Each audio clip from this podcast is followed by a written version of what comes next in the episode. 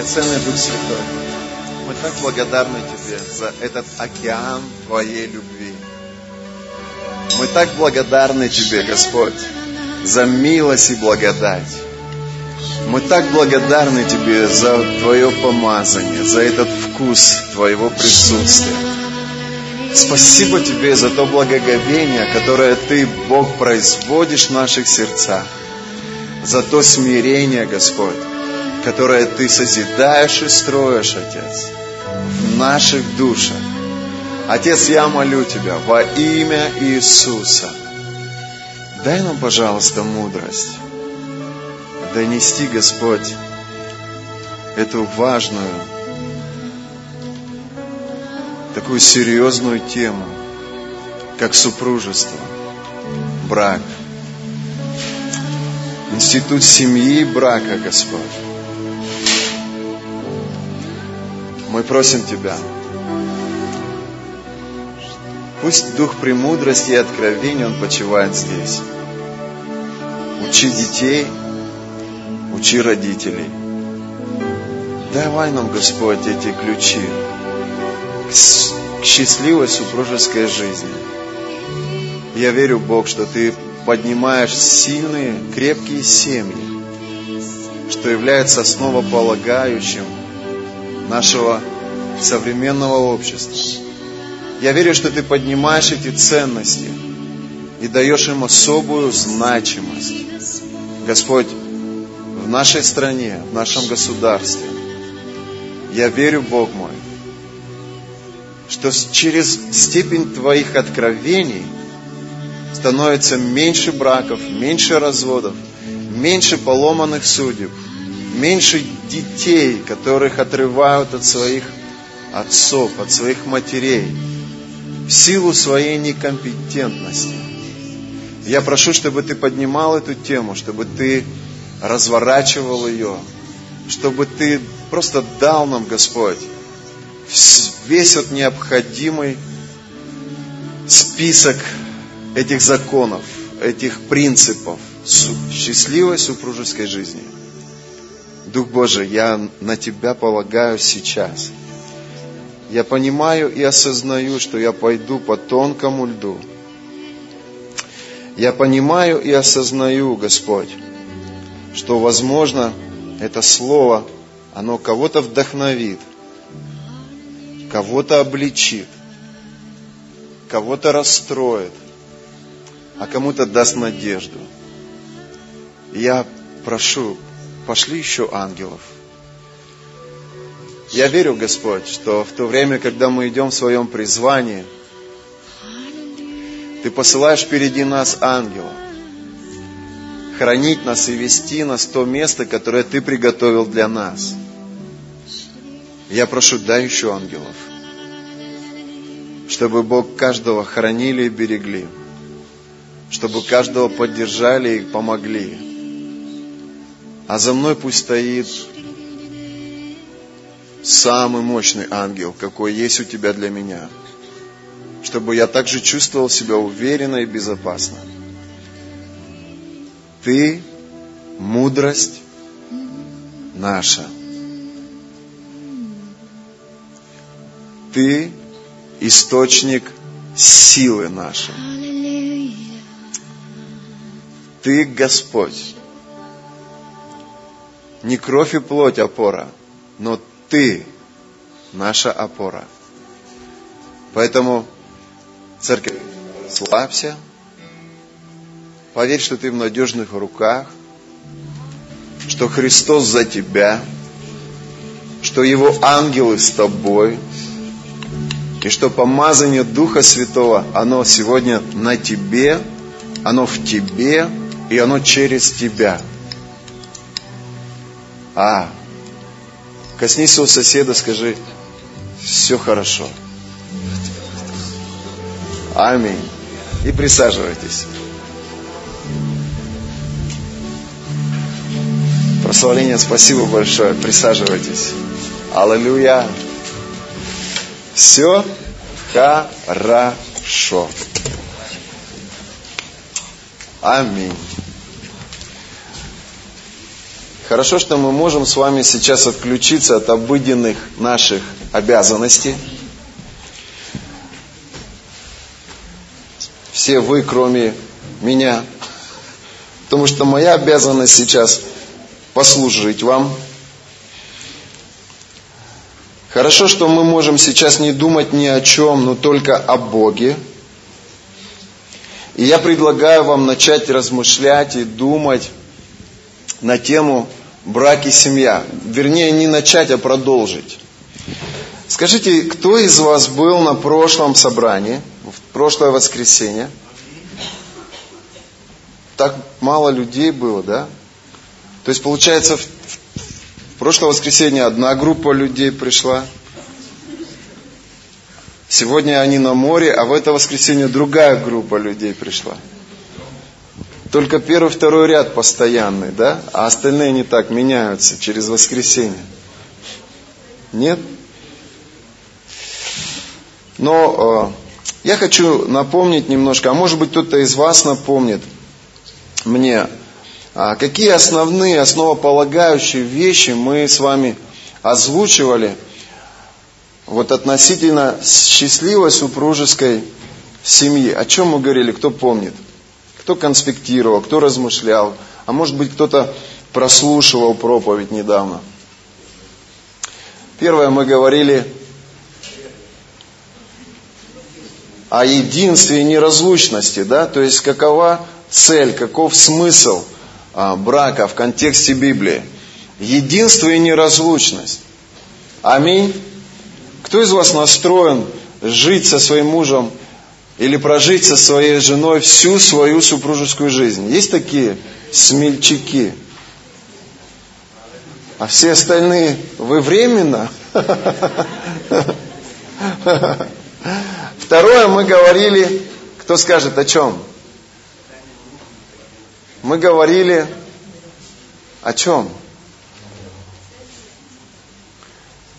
Мы говорили о том, что нужно ценить брак, да? Почитайте, Писание говорит. Что значит почитайте? То есть, это значит, что брак, помните, мы говорили о бриллиантах, куда девушки ложат свои драгоценности? В особое место. Они не раскидывают, где попало. Нету таких женщин, которые бы раскидывали свои э, драгоценности по квартире. А может и есть, кто его знает. Но обычно они их прячут в особое место. Это какая-то шкатулочка или это какая-то коробочка. Так вот, брак это что-то особое, что-то, что для нас является ценностью на земле номер один. Не бизнес, не какое-то увлечение – не карьера, не служение, но именно брак, именно брак является ценностью номер один. Аминь. Соответственно, интересы брака, интересы твоего супружества, они для тебя должны быть ценностью номер один. Третье, о чем мы говорили, очень важная вещь. Денис, вообще-то я вот прошлое собрание я посвящал конкретно тебе. Мне интересно, как ты эту неделю прожил? Твоя жена, она еще счастлива? Она все еще счастлива? Она до сих пор счастлива? Ну, выглядит она счастливой. Мы говорили о завете. Что брак это завет, это соглашение двоих. Сегодня Олеся Олесь, так хорошо ты донесла о завете относительно финансов. То есть многие люди не достигли духовной зрелости в отношениях Бога с финансами. Они входят в завет в отношении своих финансов на основании своей десятины. Но не все понимают, что брак это завет, это соглашение двоих. И вот на венчании, когда священник ведет молодых, они говорят такие слова. Они говорят, я обещаю тебе жить с тобой всю свою жизнь. И все сказали, аминь. И в горе, и в радости. И тут уже половина начинает голову чесать. И в болезни, и в здравии. И тут уже люди начинают думать, а, -а. Он мне нужен, пока он здоров, богат и улыбается. А если что-то пойдет не так, я не знаю. Но завет – это что-то, что до смерти, без всяких условий, до конца. Аминь. если сегодня, друзья мои, сделать опрос социальный в нашем обществе, то не все люди, они согласны с этим. Но если мы верим Богу, то мы должны верить Его Слову. Я понимаю, что есть люди, которые слушают Слово, но при этом живут своей жизнью. Но лично я взял ответственность на себя, чтобы моя жизнь, она соответствовала тому, что я говорю. А я говорю Божье Слово. То есть, если Бог говорит, что твое супружество, оно до конца твоей или жизни твоей половинки, то значит для меня это закон. Я стал на этом, и я решил для себя, что хорошо, значит супружество для меня это один раз и навсегда. Я решил так. Я буду верить Господу. Аминь. Что такое завет? Завет это решение жить не для своего эгоизма, а для интересов своей половинки. Вот в чем ключ, вот с чем многие мужики не согласны. Потому что мужчины более эгоистичны, чем женщины. Они привыкли к тому, чтобы все крутились вокруг них и отвечали на их нужды, чего бы тебе это ни стоило, хочешь ты этого или нет, есть у тебя настроение или нет. Но когда она у тебя просит шубу, ты говоришь, извини, мы покупаем лодку. Когда она говорит, добавь мне на сапоги, он говорит, извини, мне нужен новый спиннинг. Когда она говорит, я хочу сегодня провести вечер с тобой, пожалуйста, давай съездим куда-нибудь в кафе или сходим в кино, ты говоришь, извини, мне на работе голову так нагрели, что я лучше посмотрю футбол. И это игра в одни ворота. И очень сложно жить в то время, когда ты распинаешь свой эгоизм, а твоя половина руководствуется своими чувствами и эмоциями и не идет в ущерб себе, тебе навстречу. Вы со мной? Так вот, завет, друзья, это когда мы умираем для себя. Да, жертва. Когда мы распинаем себя. Аминь. И мудрая жена – это та жена, которая живет в ущерб для себя ради своего мужа. И все мужчины сказали, где найти такую? Муж – это муж, который живет в ущерб для себя ради своей жены. И все женщины сказали, где же найти такого? Так вот в этом и заключается, мои дорогие, искусство построить единые, близкие взаимоотношения, взаимоотношения уважения и почтения. Аминь. Давайте мы с вами пойдем в Библию и начнем с вами изучения этого вопроса с библейского определения того, что же такое супружество. Ефесянам 5 глава с 21 стиха. Ну, вы настроены на то, чтобы учиться? Аминь. Я не буду говорить ничего своего. Поэтому все претензии к тому, кто за мной – я не хочу никого никак обидеть, никого никак огорчить. Я понимаю, что я рискую, но я буду учиться раскрывать эту тему, при этом буду сам учиться. И я желаю для вас только одного, чтобы вы как можно меньше делали ошибок.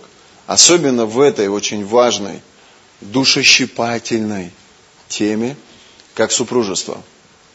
Аминь. Скажи, пастор, все нормально, давай, проповедуй.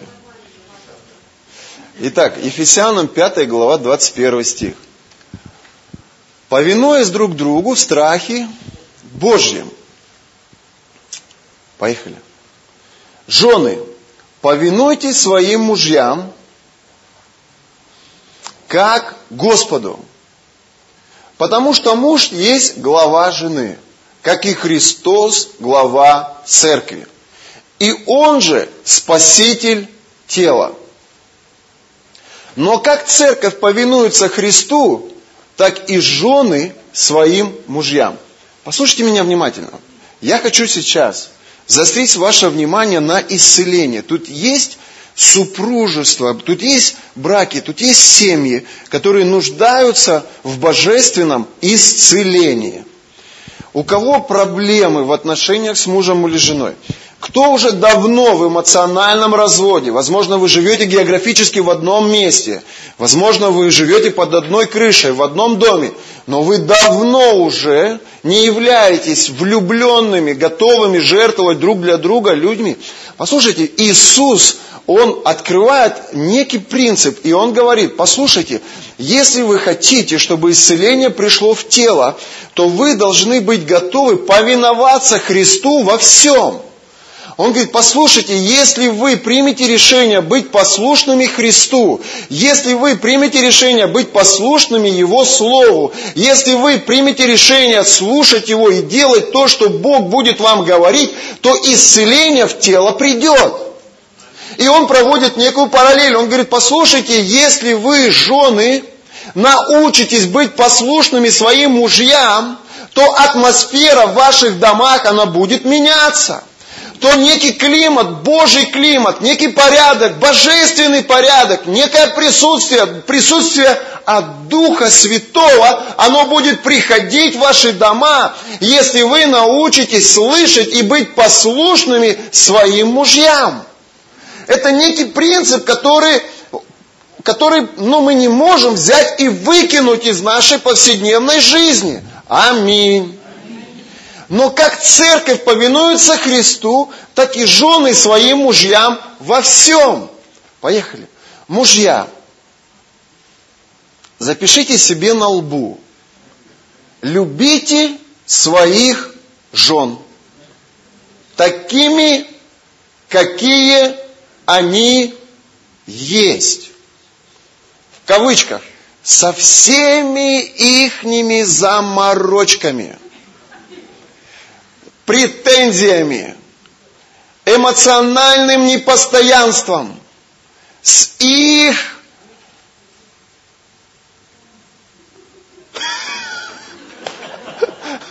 Вали такой взгляд, ну еще одно слово. С их прелестями. Аллилуйя. Как и Христос возлюбил церковь и предал себя за нее. Танюш, ты сегодня так сильно свидетельствовала.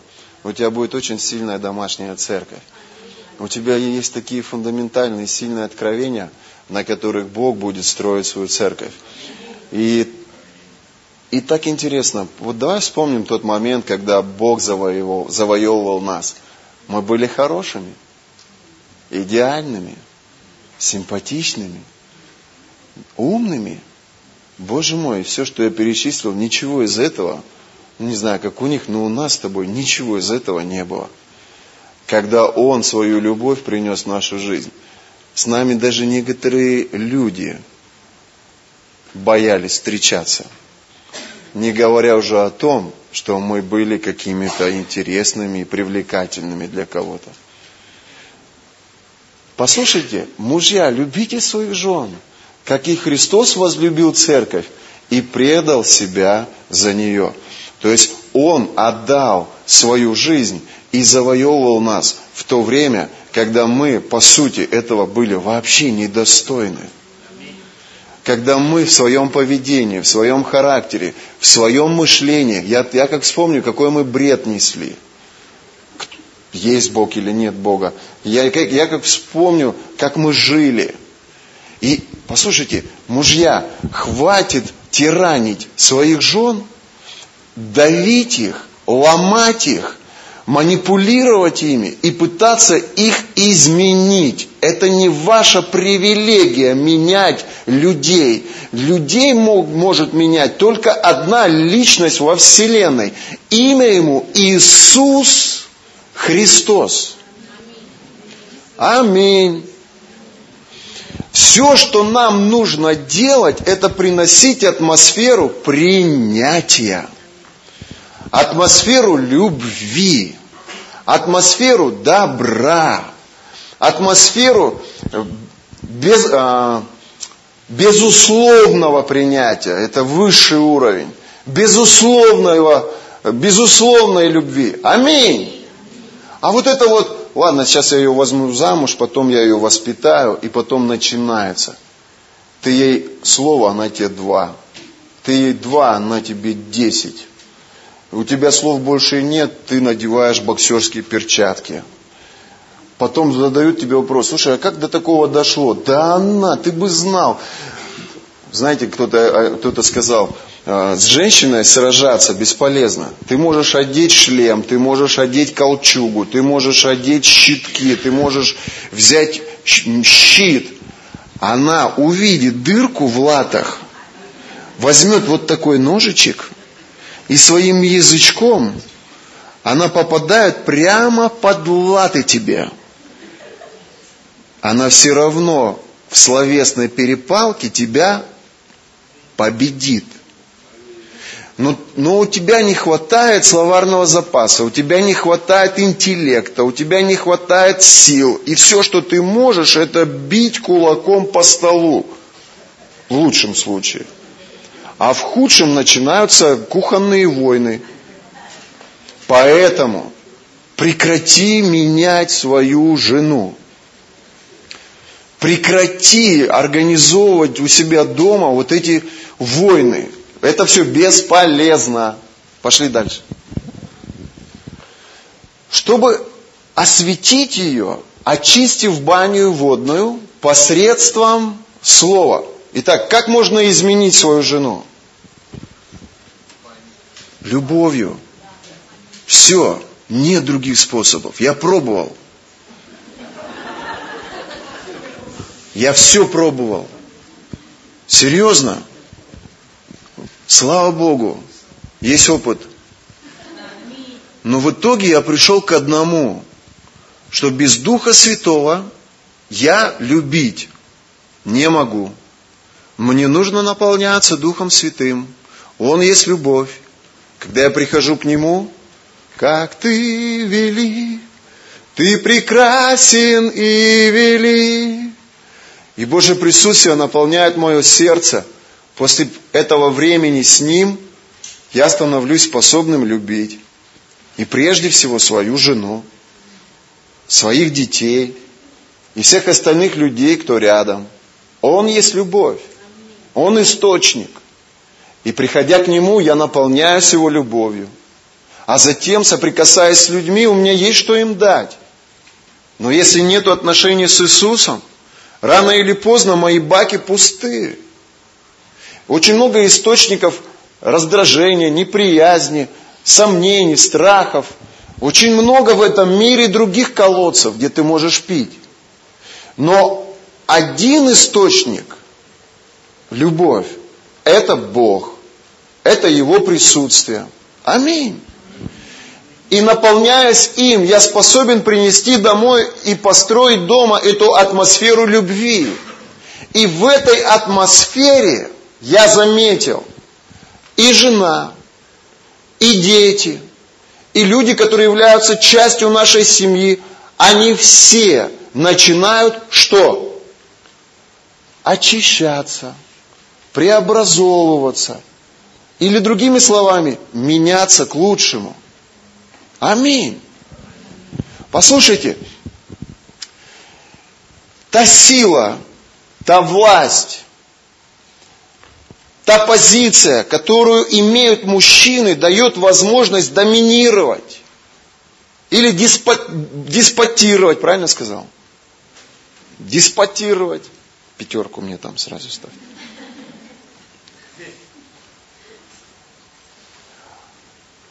Но если мы не понимаем того, что именно Божья любовь меняет людей, которые рядом с нами, и мы начинаем контролировать людей, и используя свою позицию, деспотировать в своих семьях, мы их разрушаем. Сегодня полно эмоционально несчастных семей. Полно. Начинаешь с людьми говорить, у нее слезы сразу текут. Почему? Да потому что это боль ее. Потому что это, это одна из важных тем для нее. А мужики? А мужики, они просто уходят от этого. Они просто от, отстраняются сразу от этого. Они вообще не верят которые проходят через подобного рода мясорубку, что возможно построить крепкий и сильный брак. А я верю, что возможно. Я верю, и я даже вижу неверующие семьи, которые живут по 50, по 60 лет. А живут они по, и, и сохраняют свою семью, потому что они приобрели некие принципы, кто их передал им – может быть, их родители, может быть, они взяли это из учебников, из книг, из семинаров, но это целое искусство.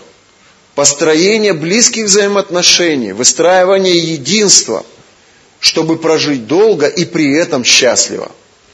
Чтобы спать не в разных комнатах, а спать в одной комнате. Не на разных кроватях, а спать на одной кровати не под разными одеялами, а спать под одним одеялом. Это целая наука. Поэтому добро пожаловать в Институт семьи и брака. Учебники, конспекты, ручки доставайте, будем учиться.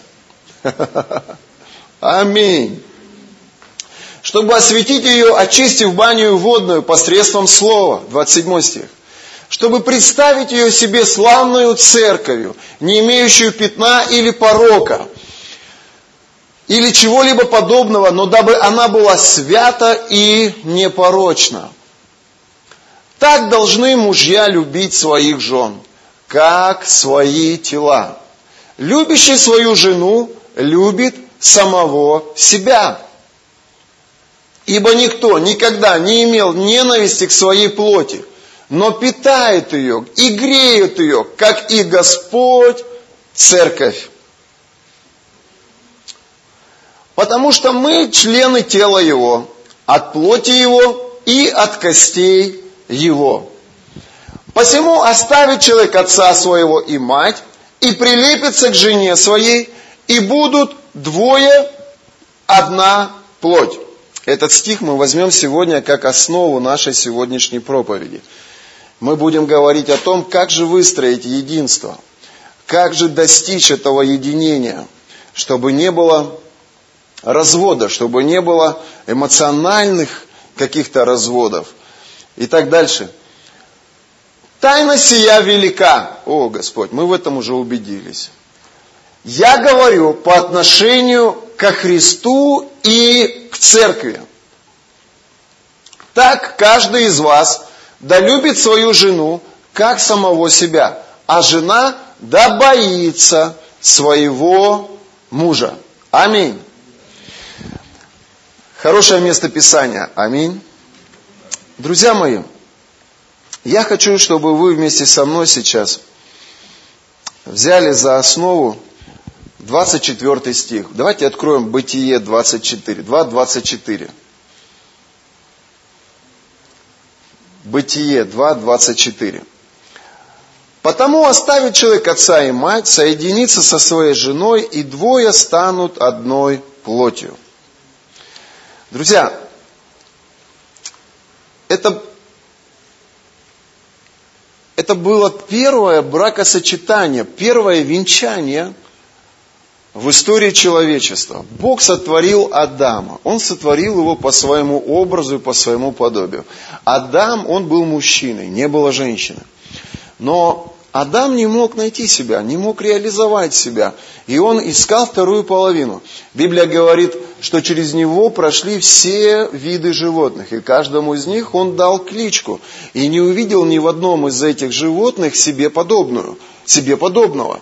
Он не был удовлетворен тем, что он видел, с кем он соприкасался. И Библия говорит, Бог навел на Адама сон и сотворил из ребра Адама Еву вдохнул в нее жизнь, и Адам проснулся.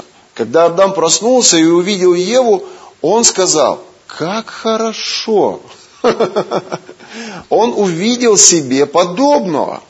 И Библия говорит, это была первая э, супружеская семья. До этого не было семей и не было венчания.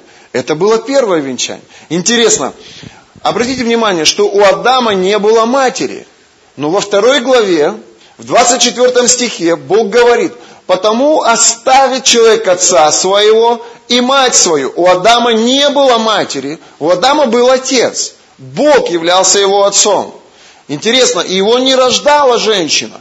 Бог сотворил его из праха и вдохнул в него дыхание.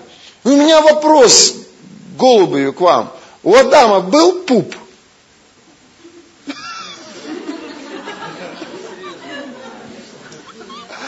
Да кто его знает? Но интересно, что Адама женщина не рожала, а пуп это след от брюшной пуповины. И пуповина это средство обеспечения младенца. И когда ребенок в чреве матери, то через пуповину он получает все питательные и необходимые э, вещества, что позволяет ребенку расти и развиваться. Но Адам, он не был рожден женщиной, он был сотворен отцом. Но вот интересно, что Бог Адаму говорит о матери. У Адама не было матери. Но Бог Адаму говорит о матери. Я думаю, что Бог, Он впечатал это откровение, это понимание того, кто такая мать и каково должно быть отношение Адама и всех последующих их детей по отношению к отцу их и по отношению к матери их я заметил, что большая часть конфликтов в молодой семье, и мы через это проходили, и сегодня здесь в этом зале сидят наши родители, через которых мы, в принципе, и учились тому, о чем я сегодня буду говорить. Но это не касается наших родителей, но в общем большая часть конфликтов, споров, разногласий, которые происходят в молодых семьях и не только в молодых, это по причине мнения родителей, которые делятся своими какими-то выводами или какими-то жизненными устоями, принося причину для конфликта в молодые семьи. И здесь очень важно понимать, каково должно быть наше отношение к нашим родителям в то время, когда мы вступаем в супружество. И очень важно понимать также родителям, каково должно быть их отношение к, к, к молодой супруг, к, молодой семье. Вы со мной? Для того, чтобы понять эту тему, я, я просто хочу с вами поговорить вот о чем. В жизни человека есть несколько моментов, таких очень важных моментов, судьбоносных моментов, когда хочет он или нет, но его жизнь в эти моменты радикально меняется.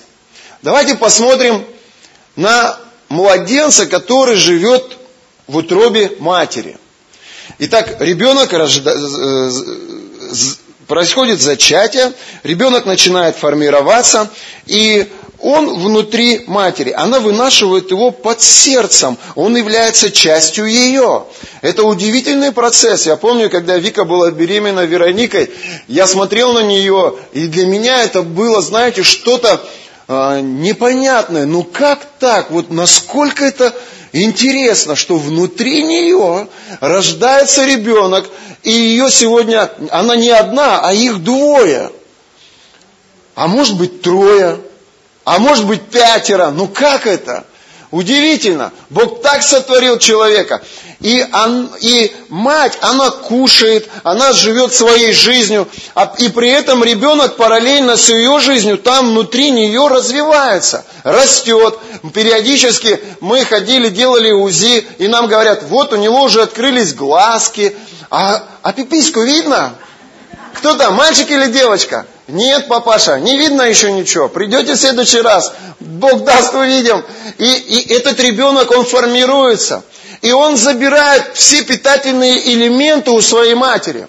Матери переживают определенный дискомфорт и даже на физическом уровне много что теряют, отдавая это своему ребенку.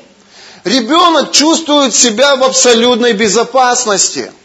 Он в тепле, он сыт, он защищен, Он не думает ни о каких опасностях.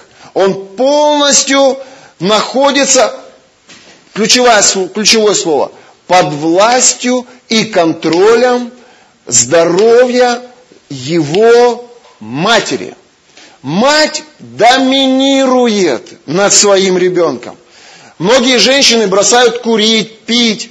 Кто-то начинает устраивать свою жизнь в целях безопасности будущего своего ребенка. Вы со мной? И вот ребенок рождается. Я помню это время, когда Вика лежала в роддоме, я работал на такси, и я по ночам, когда у меня не было заказов, я подъезжал под роддом, под, под, подъезжал к роддому под ее окно, и она у меня спит там с Вероникой в, в этом, в палате, а я внизу на, работе, в тачке, сижу, сплю, у меня 3-4 часа, я люблю ее, я переживаю за нее, я жду рождения своей дочери, я молюсь, я ожидаю, я помню это время. И не все мамочки, они готовы идти э, в, родильное, в родильную эту комнату для того, чтобы рожать. Потому что матеря переживают невероятный болевой шок, рождая ребенка. И немногие из них, они горят этим желанием бежать туда, чтобы пережить эту боль. И кто-то там в роддоме, возможно, говорит, а можно как-то миновать вот этого всего? И доктора говорят, не бойся, не переживай, отсюда еще никто, не родивший, не уходил. Все произойдет. Наберись терпения, все будет. Скоро все будет. И хочешь ты этого или нет, но это происходит. И вот этот момент, ребенок появляется на свет. Ребенок выходит из утробы матери, и он появляется на этот свет. И для нас это радость, восторг, рождение ребенка. А для ребенка это невероятный шок. Там было все замечательно. Там кормили. Там было тепло. Там не было угроз со стороны этого физического внешнего мира. Там было круто. Но время пришло, и пришло время переменам. Аминь. Перемены приходят в жизнь каждого человека, и они не спрашивают тебя, готов ты к этому или нет. Просто на смену одного сезона приходит другой сезон, и он как бы выталкивает тебя во что-то новое. Вы со мной? И это следующий момент, когда мать, отец, когда хорошая семья, когда они берут ответственность за этого ребенка, уже будучи здесь, в этом материальном мире – и отец, он работает, чтобы заработать деньги на то, чтобы обеспечить семью. Мать, она, она занимается хозяйством, она занимается тем, чтобы приготовить покушать, занимается тем, чтобы чистота была, чтобы все были одеты, обуты. И, и у каждого есть сфера своей ответственности. У каждого родителя есть сфера своей ответственности но большая часть их внимания сосредоточена на том, чтобы родить родили, а теперь нужно выкормить, воспитать и дать образование. И родители продолжают доминировать в хорошем смысле того слова над своим детем. Аминь. Ведь мать думает о том, что он будет кушать. Ведь мать думает о том, и отец, во что они будут одеты. Ведь мать и отец думают о том, где они и в каких условиях будут жить. Вы со мной? И это нормально. Это естественно. Это неестественно, если ты не думаешь о том, во, во что твой ребенок будет одет в следующем сезоне. Это ненормально, если ты не думаешь о том, что твои дети будут кушать. Но как ответственный отец, как ответственная мама, ты заботишься о том, как это чадо, какой он классный, Лешка, у вас. Корейцы все классные. Это нормально, когда мы думаем о том, как устроить лучше жизнь своих детей. Вы со мной? Итак, первое. Ребенок был в утробе, и мать, она взяла а, ответственность за своего ребенка.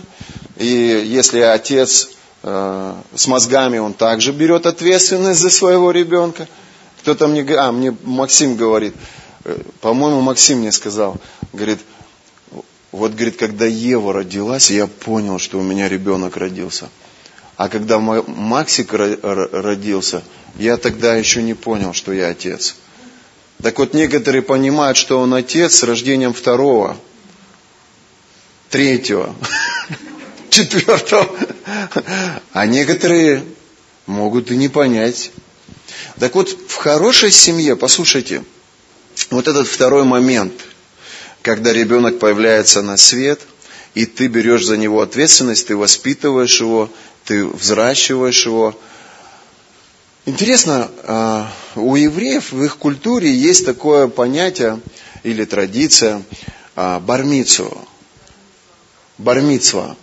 Когда ребенку, мальчику исполняется 13 лет, он подходит к следующему этапу своей жизни, когда он вынужден или обязан брать ответственность на себя за исполнение в своей жизни Божьего Слова или Божьих заповедей. То есть, другими словами, до 13 лет за него принимают решение его родители, ходить ему в церковь или не ходить. За него принимают решение его родители, читать Библию или не читать. Но в 13 лет мальчик становится мужчиной. И с 13 лет пред Богом он ответственный за свое хождение пред Богом. Вы со мной? Не в 23, не в 33, а мужчиной, ответственным за свои действия, становится в 13 лет. Это обряд, это праздник, это целое событие, когда отец и мать, они посвящают своего мальчика в мужчины, когда он берет ответственность за это.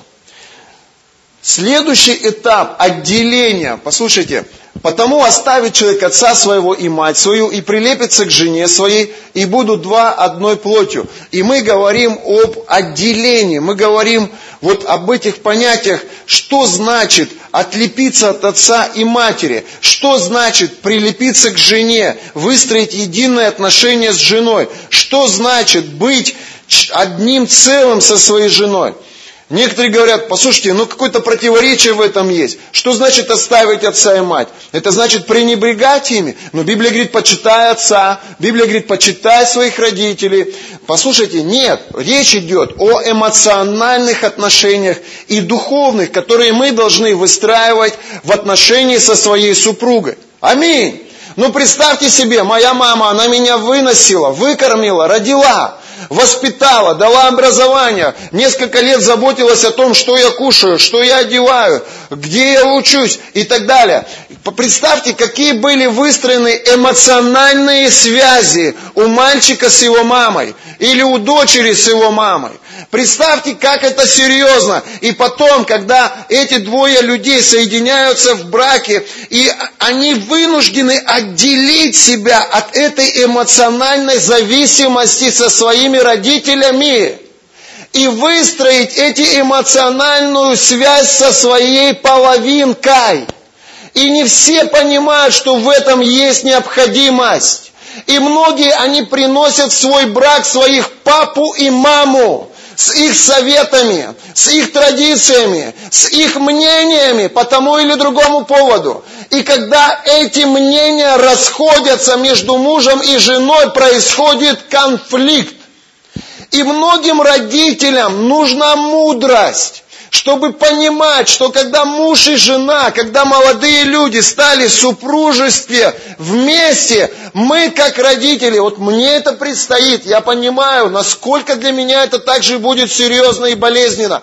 Мне нужно будет эмоционально отпустить своих детей, чтобы они самостоятельно принимали решения в своем супружестве. Без своих доминирующих советов – уставов, мнений. Вы со мной? Иначе мы, родители, можем быть причиной развода своих детей, причиной конфликтов своих детей. Не знаю, получается у меня. Получается?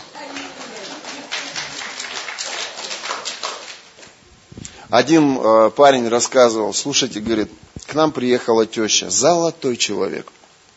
Но, говорит, ее так много, она везде.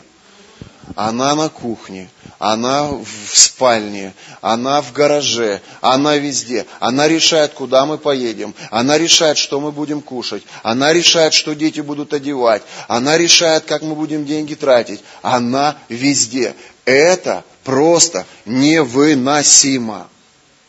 Послушайте, я заметил одну такую очень важную вещь. Если мы, как родители, я сейчас буду говорить со стороны родителя, если мы, как родители, не понимаем вот этого принципа, послушайте, Бог говорит Адаму, потому оставит человек отца своего и мать свою, и прилепится к жене своей, и будут два одной плотью. Послушайте, если мы, как родители, не понимаем, чего ожидает Бог от наших детей, а Он ожидает самостоятельных решений, Он ожидает самостоятельной жизни, Он ожидает, что они будут выстраивать эмоциональную связь и единство между друг другом.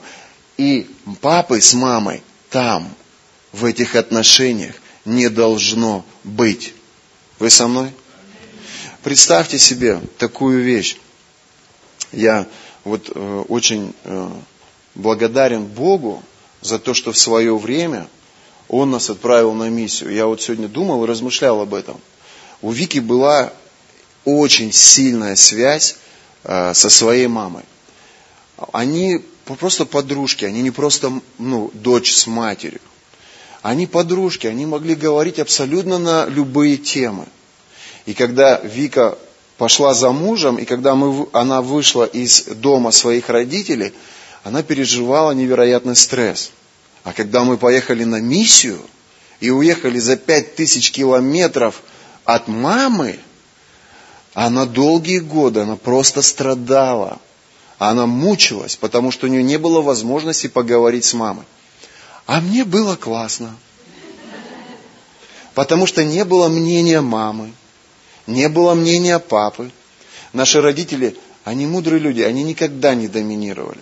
И недавно я теще сделал комплимент. Я ее почти не называю тещей, называю ее мамой. Мне легко называть ее мамой, потому что за все эти годы нашего супружества она ни разу не принимала позицию своей дочери. Она была всегда за своего зятя. То есть я ни разу не слышал с ее стороны критику или, или какое-то осуждение, или какое-то недовольство. Она всегда была объективна в этом отношении. Но не все такие тещи. Многие тещи, услышав негативную информацию о том, что ее дочу притесняют или обижают, или ее дочь плохо живется с ним, они встают в дыбы. И не просто в дыбы, а начинают разворачивать войну, холодную войну. Это ужас. И когда ты попадаешь вот под взгляд выжигающий своей тещи, то это суд, который не пожелаю никому. Бог миновал меня, Бог благословил меня, наверное, за пять лет воздержания моего. Вознаградил меня прекрасной семьей. Для меня моя теща, она порой даже добрее моей родной мамы со мной. Она, она делает очень много усилий для того, чтобы мы были вместе. Никогда не, не, не кидает никакие компрометирующие осуждения, какие-то компрометирующие вещи в адрес нашей семьи. Они оба, что мама, что папа, всегда работают на то, чтобы мы строили единство друг с другом. Давайте воздадим Богу славу за наших родителей. Родителям бывает очень сложно переключиться и перестроиться. воспринимать не в отдельности своего сына или свою дочь, а воспринимать их как одно целое. Послушайте, можно, голубки, встаньте, пожалуйста. Послушайте, вот они были абсолютно разными людьми. Она была Казакова, она до сих пор у меня в телефоне, как Оля Казакова. А он был Голубевым. И он у меня до сих пор в телефоне, как Руся. Но когда они женились, когда она вышла за него замуж, впереди его стань, они стали одной плотью, они стали одним целым. И вот в чем часто родителям бывает сложно переключиться. Послушайте, он или она, они больше не являются вашим сыночком, которого вы кормили, которого вы одевали, которому вы говорили, пукать в обществе нельзя. А когда зеваешь, прикрывай свой ротик. То есть это уже не те дети, и это уже не тот формат отношений, который был у вас с ними, когда они жили на вашей территории, когда они жили в ваших домах, когда вы решали, что они будут кушать. Сегодня, деточка, будем кушать рыбу. Я рыбу не хочу, а тебя никто не спрашивает. Папа поймал рыбу, все едят рыбу. Но сегодня они уже муж и жена, и они уже не на, не на том уровне отношений с вами. Сегодня они одна плоть, они одно целое, а вы просто рядом. И то это, если вам круто повезло. А может быть за пять тысяч километров от них. И они должны решать, какое у них меню. И если они спросят вашего совета, вы можете поска- ну, сказать, но если не спросят, вы просто молчите. Вы не можете вторгаться на их территорию и ставить им условия или диктовать им, как им жить и что им делать. Послушайте, если он решил зимой ездить на летней резине, то это его право, и ты не можешь ничего с этим делать. Вы со мной? Если он не умеет работать молотком, ну и ладно, а ты молотком можешь дом построить. Послушай, но ты не должен как-то унижать его или как-то доминировать над ним и показывать свое превосходство. Если ты хочешь, чтобы между ними было единство, ты должен принимать их, любить их, уважать их и смотреть на них не как на «сыночка, иди-ка я тебе что-то скажу». Нет! Они двое стали одной плотью. Хочешь что-то сказать, сыночки, говори им обоим. И не все мамы и папы могут переключиться. Они до сих пор, сыночка, что-то у нее юбочка какая-то коротенькая, ты не заметил? Что-то на нее пялятся братья там. Э, как-то вот что-то мне... Ну ты, ты ей скажи, ты ей скажи. Что это такое? Это глупость его мамы, которая сеет разделение в жизнь его и его возлюбленной. Скажи, да не будет так. Да не будет так. Послушайте. Мама-няня. Какое преимущество иметь маму-няню? Вот вы родите ребенка, и работа, расписание там, надо, надо мотаться, денег зарабатывать. Мама, мама, мы рожаем, приезжай, нужна твоя помощь. И мама летит с Ачинска. Воспитывать ребенка. У мамы есть колоссальный опыт воспитания детей. Она прожила жизнь. И она профессиональная няня. И когда она приедет, ее мотив будет добрым – помочь молодым. И вот она приехала, и она берет ребенка. Какое счастье, когда бабушка рядом. Никто лучше бабушки о ребенке не позаботится. Но вот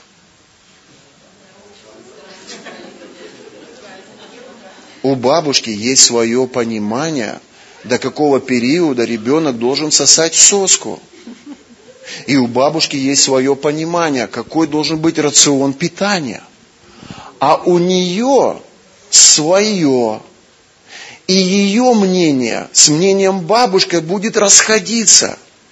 И если бабушка, используя свой опыт, используя положение матери, используя авторитет и вес, будет доминировать над ней, показывая ее некомпетентность, он с этим легко справится.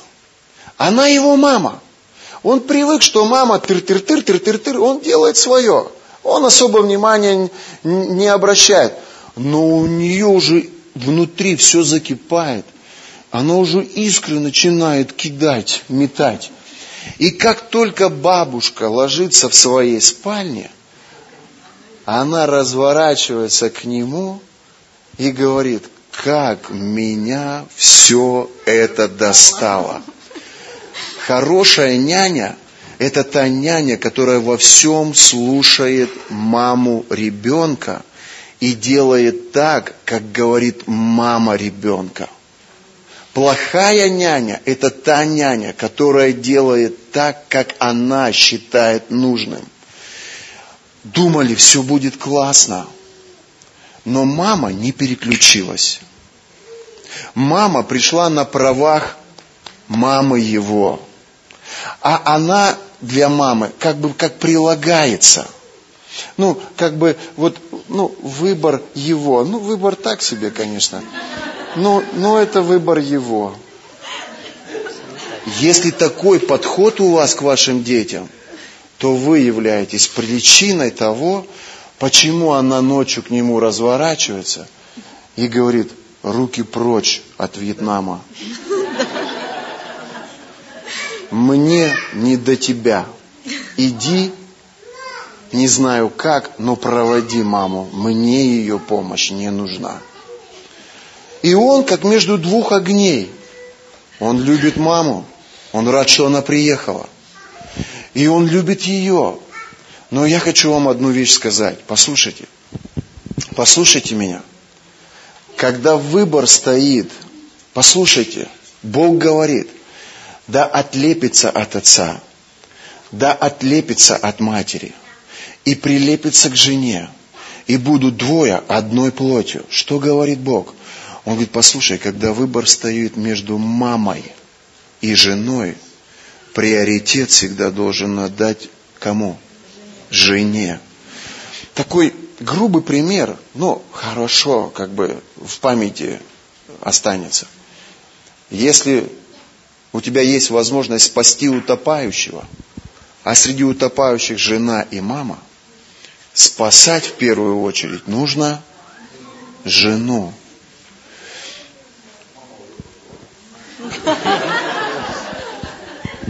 Приоритет – интересы жены, даже если жена не права. Это строит единство. Вот что значит отлепиться от отца и матери и прилепиться к жене. Слышите меня? Вот что выстраивает... Мама, она понятия не имеет, что у них спальный конфликт. Мама, она же, она же одуванчик. Она же проделала 6 тысяч километров, чтобы помочь детям. Она же все знает. У, нее опыт. Вон детину какого вырастила. Еще, может быть, таких парочку. Она же власть имеющая. А это, ну это так прилагается. Так вот, послушайте, мамы, папы, вы должны понять, что отделять их больше нельзя. Что они одна плоть. Когда ты обращаешься к Нему, ты должна быть мудрой, чтобы она была рядом. Чтобы то, что ты говоришь, не сеяло между ними разделения. Чтобы все твои слова, все твои действия, все твои обращения, они были направлены лишь только на одно, на их объединение. Потому что цель их браков – построение единства. Аминь. Вы со мной? Спасибо вам, голубки. Рожайте.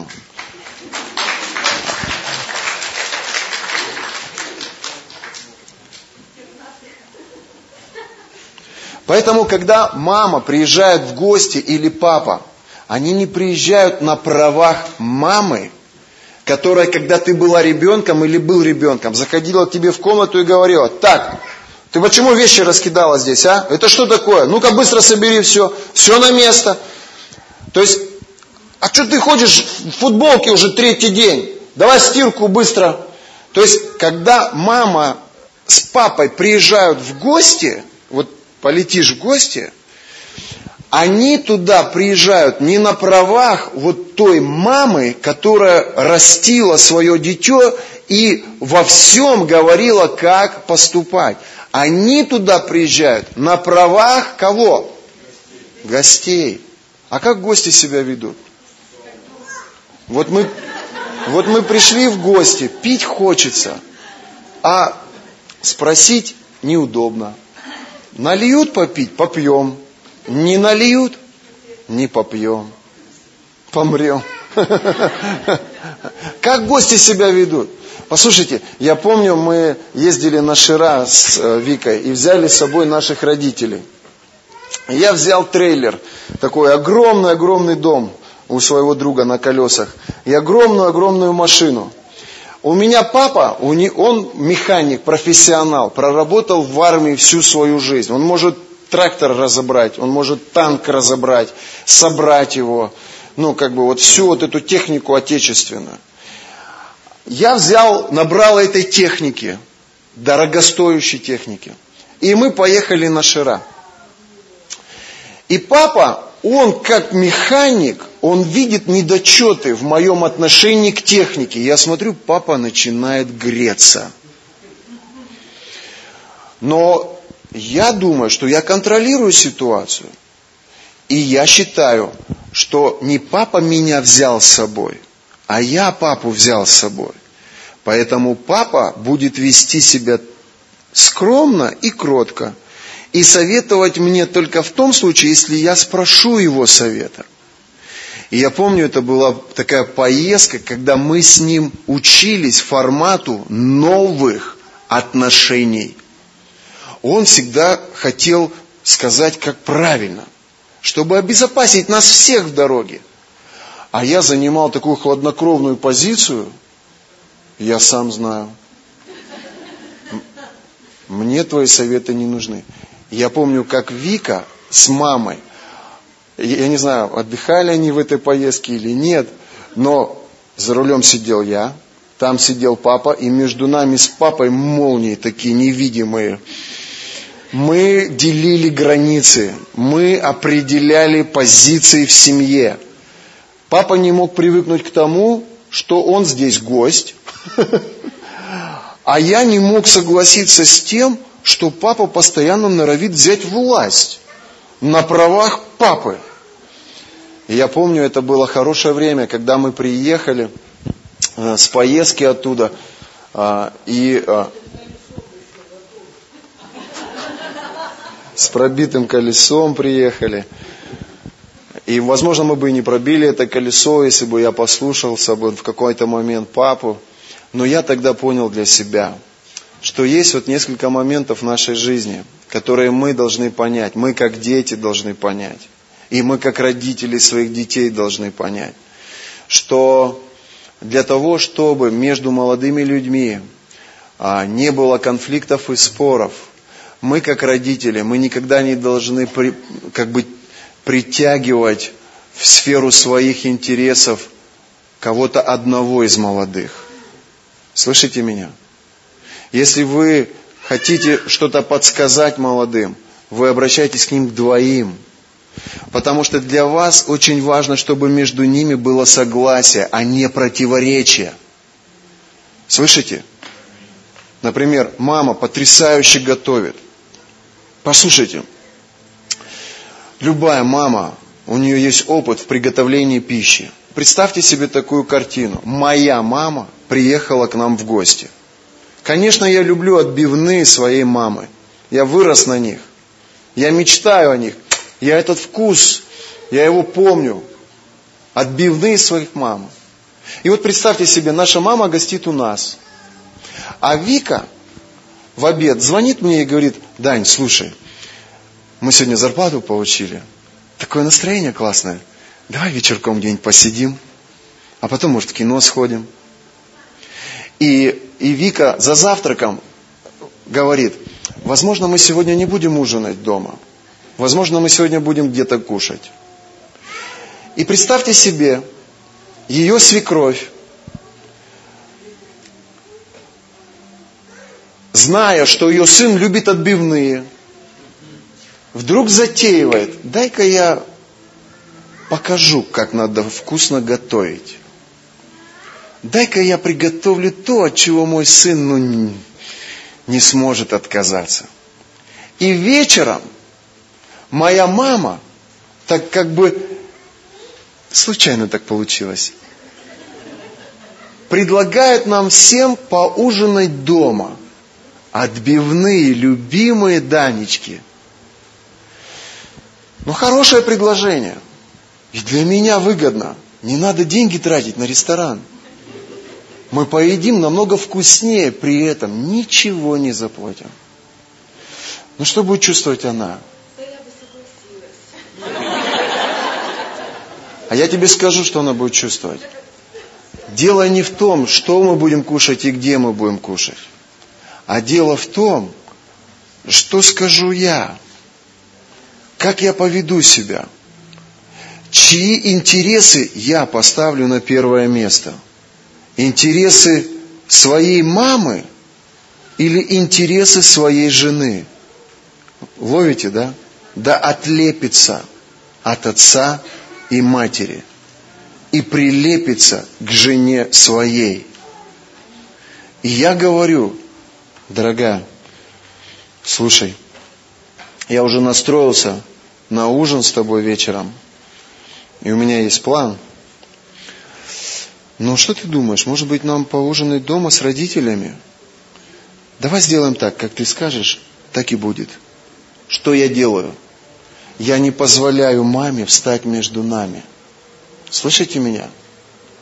Мужики, будьте мудрыми. Ставьте на первое место интересы своей жены. Даже если у мамы или у папы мудрый и более выгодный для вас совет. Вы можете принять интересы мамы или папы только в единстве со своей половинкой. Если она говорит, слушай, да, конечно, давай останемся дома, сэкономим деньги, а потом, после ужина, поедем и отдохнем где-нибудь. Как насчет того, чтобы снять номер в гостинице? Я сделаю тебе массаж. У-ху! И для нее это безопасность. Она знает, что ее муж, он ее ценит выше, чем котлеты своей мамы, чем интересы своей мамы. Мудрая мама, она не будет сеять разделения. Она будет усмотрительной в том, какие делать предложения и как себя вести.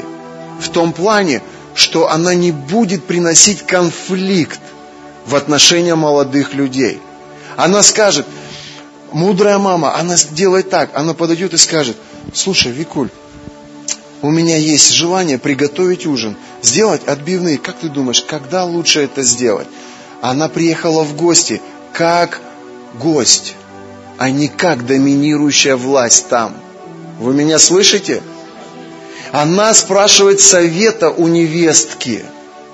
Она там, чтобы помочь невестке. Она там, чтобы облегчить жизнь невестки, а не показать ей, какая она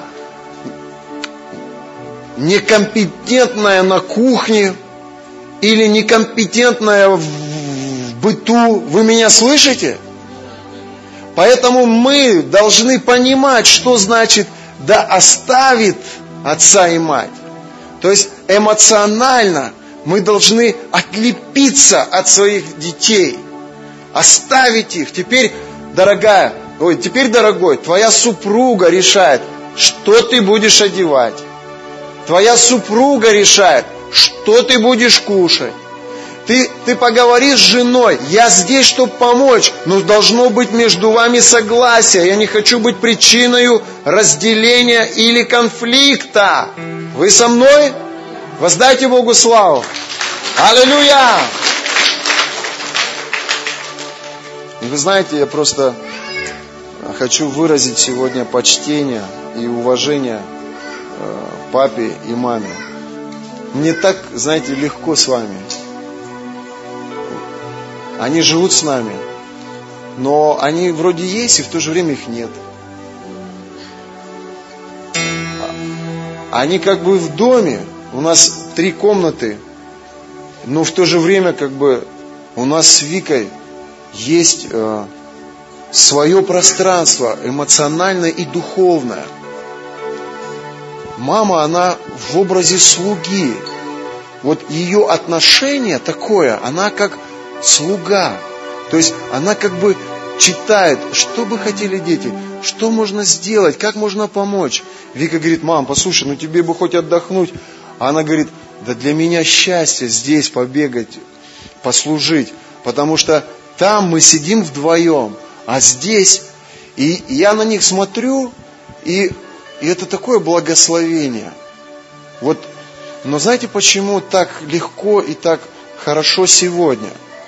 Потому что за эти годы и Вика, но я-то как бы всегда был отделен, с детства был отделен. Я, для меня было сложно прилепиться даже к Вике в том отношении, что чувствовать себя зависимой от нее. Я рос мальчишкой и всегда учился быть независимым от кого-то, быть самостоятельным.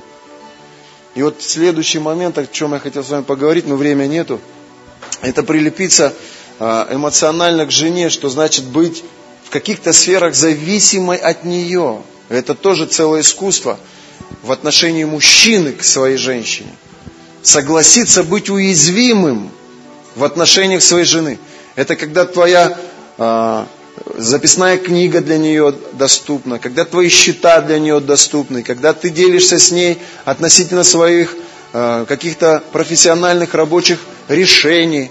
Это тоже целая-целая тема, о которой можно говорить много. Вот. Но сегодня в отношениях с нашими родителями нам очень легко. Почему? Потому что они не доминируют в наших решениях. Они как бы в стороне. И они приходят в нашу жизнь тогда, когда мы их пригласим, не ломая эти границы, не нарушая их. И за это вам огромное почтение, пап, мам.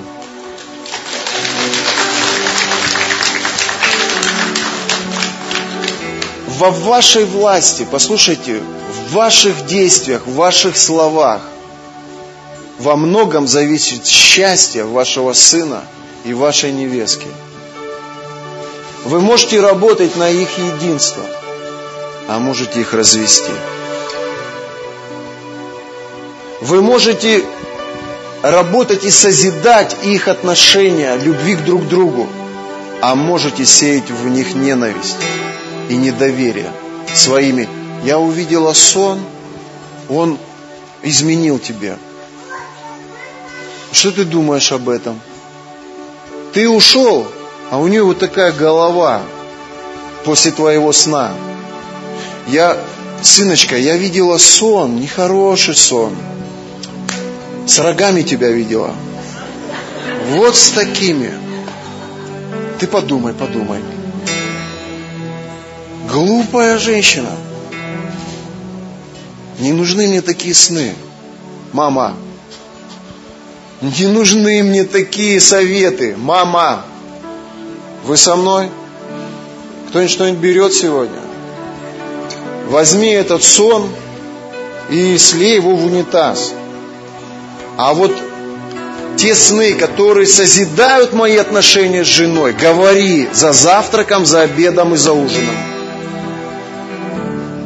А те сны, которые приносят веру в мое сердце по отношению к моей жене, Говори больше, больше, больше, чтобы я пропитывался верой. Аминь. Вы со мной? Давайте закроем глаза. Дорогой Иисус, ребят, уберите кафедру, пожалуйста. Если здесь есть супружеские пары, просто возьмитесь за руку. Викуль, давай помолимся. Иди сюда.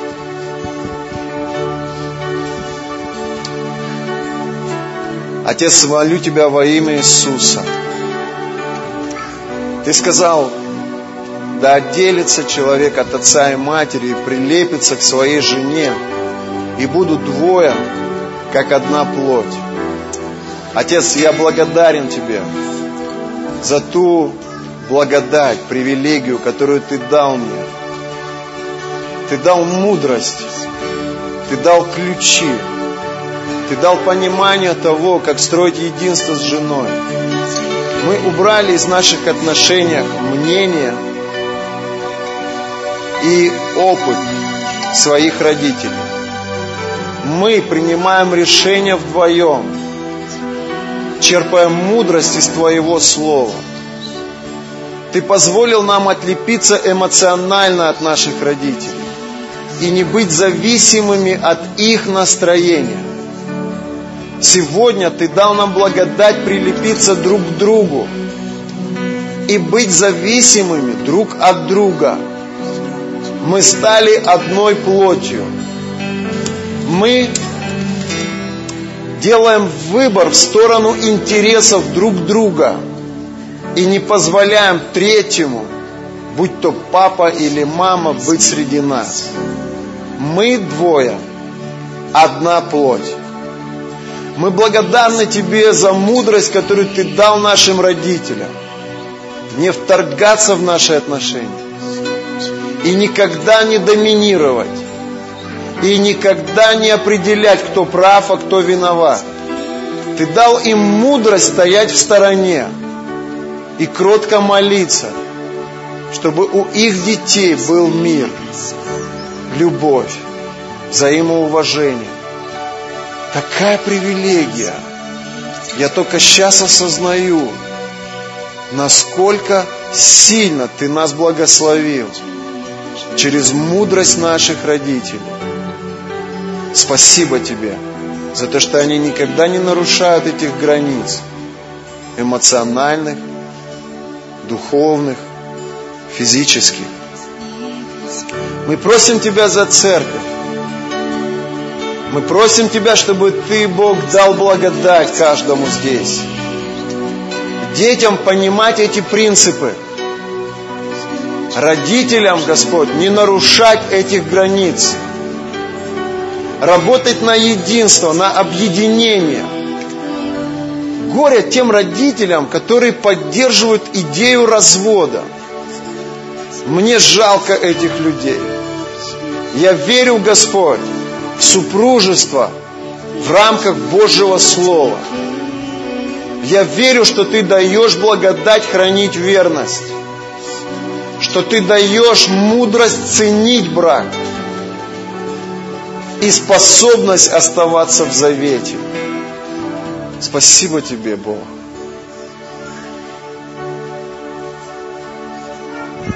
Знаете, эта проповедь, она может быть однобокой, если не знать еще одного места Писания, которое очень важно. Знаете, такое какое-то ощущение внутри, что как будто родители, они вообще не должны принимать участие в жизни своих детей. Знаете, это не так. И здесь много родителей, у которых есть дети, которые в супружестве, в браке. И дети, я вам хочу сказать, что Писание говорит, почитайте отца и мать. И это заповедь, которая говорит о здоровье, о долголетии – и знаешь, если ты живешь вообще в доме своих родителей, то ты живешь по их правилам.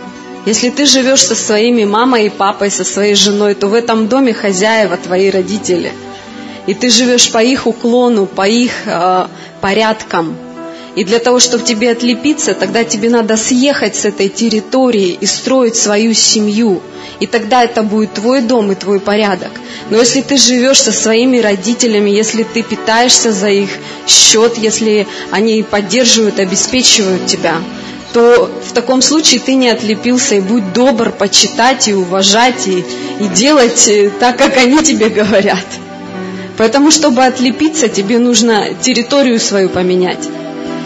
И знаете, хочу сказать, что родители, вы должны понимать, что детям без вас тоже никак вообще. абсолютно никак. И для меня огромное благословение, что мои родители, они никогда нас не оставляли, они всегда помогают нам. И для меня это вообще невероятная поддержка, когда мама приезжает, и она просто все берет в свои руки. И для меня это вообще, я ни о чем не переживаю. Когда я приезжаю домой, моя одежда постирана. Мне не нужно говорить своей маме, мам, постирай, или моей маме не нужно спрашивать, дочь, а можно я возьму там твою кофточку и постираю? Вы знаете, для меня вообще благословение, когда моя мама берет что-то и делает, и не спрашивает меня при этом. И что приготовить, и как приготовить. Я не хочу об этом думать, потому что я целый год об этом думаю, что мне приготовить.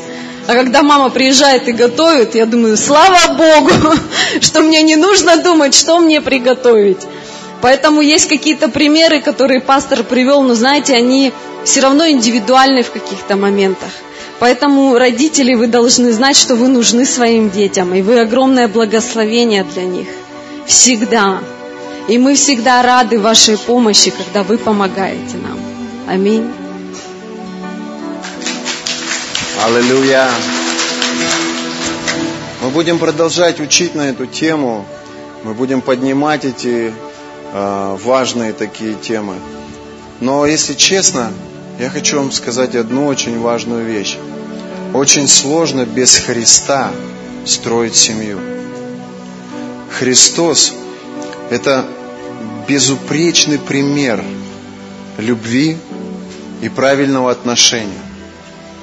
Если ты не знаком с Иисусом, если ты не знаком с Его любовью к Его церкви, если ты не знаешь Его отношения как родителя к своей к своим детям или как жениха к своей невесте. Очень сложно проецировать это, очень сложно э, в этом отношении быть успешным.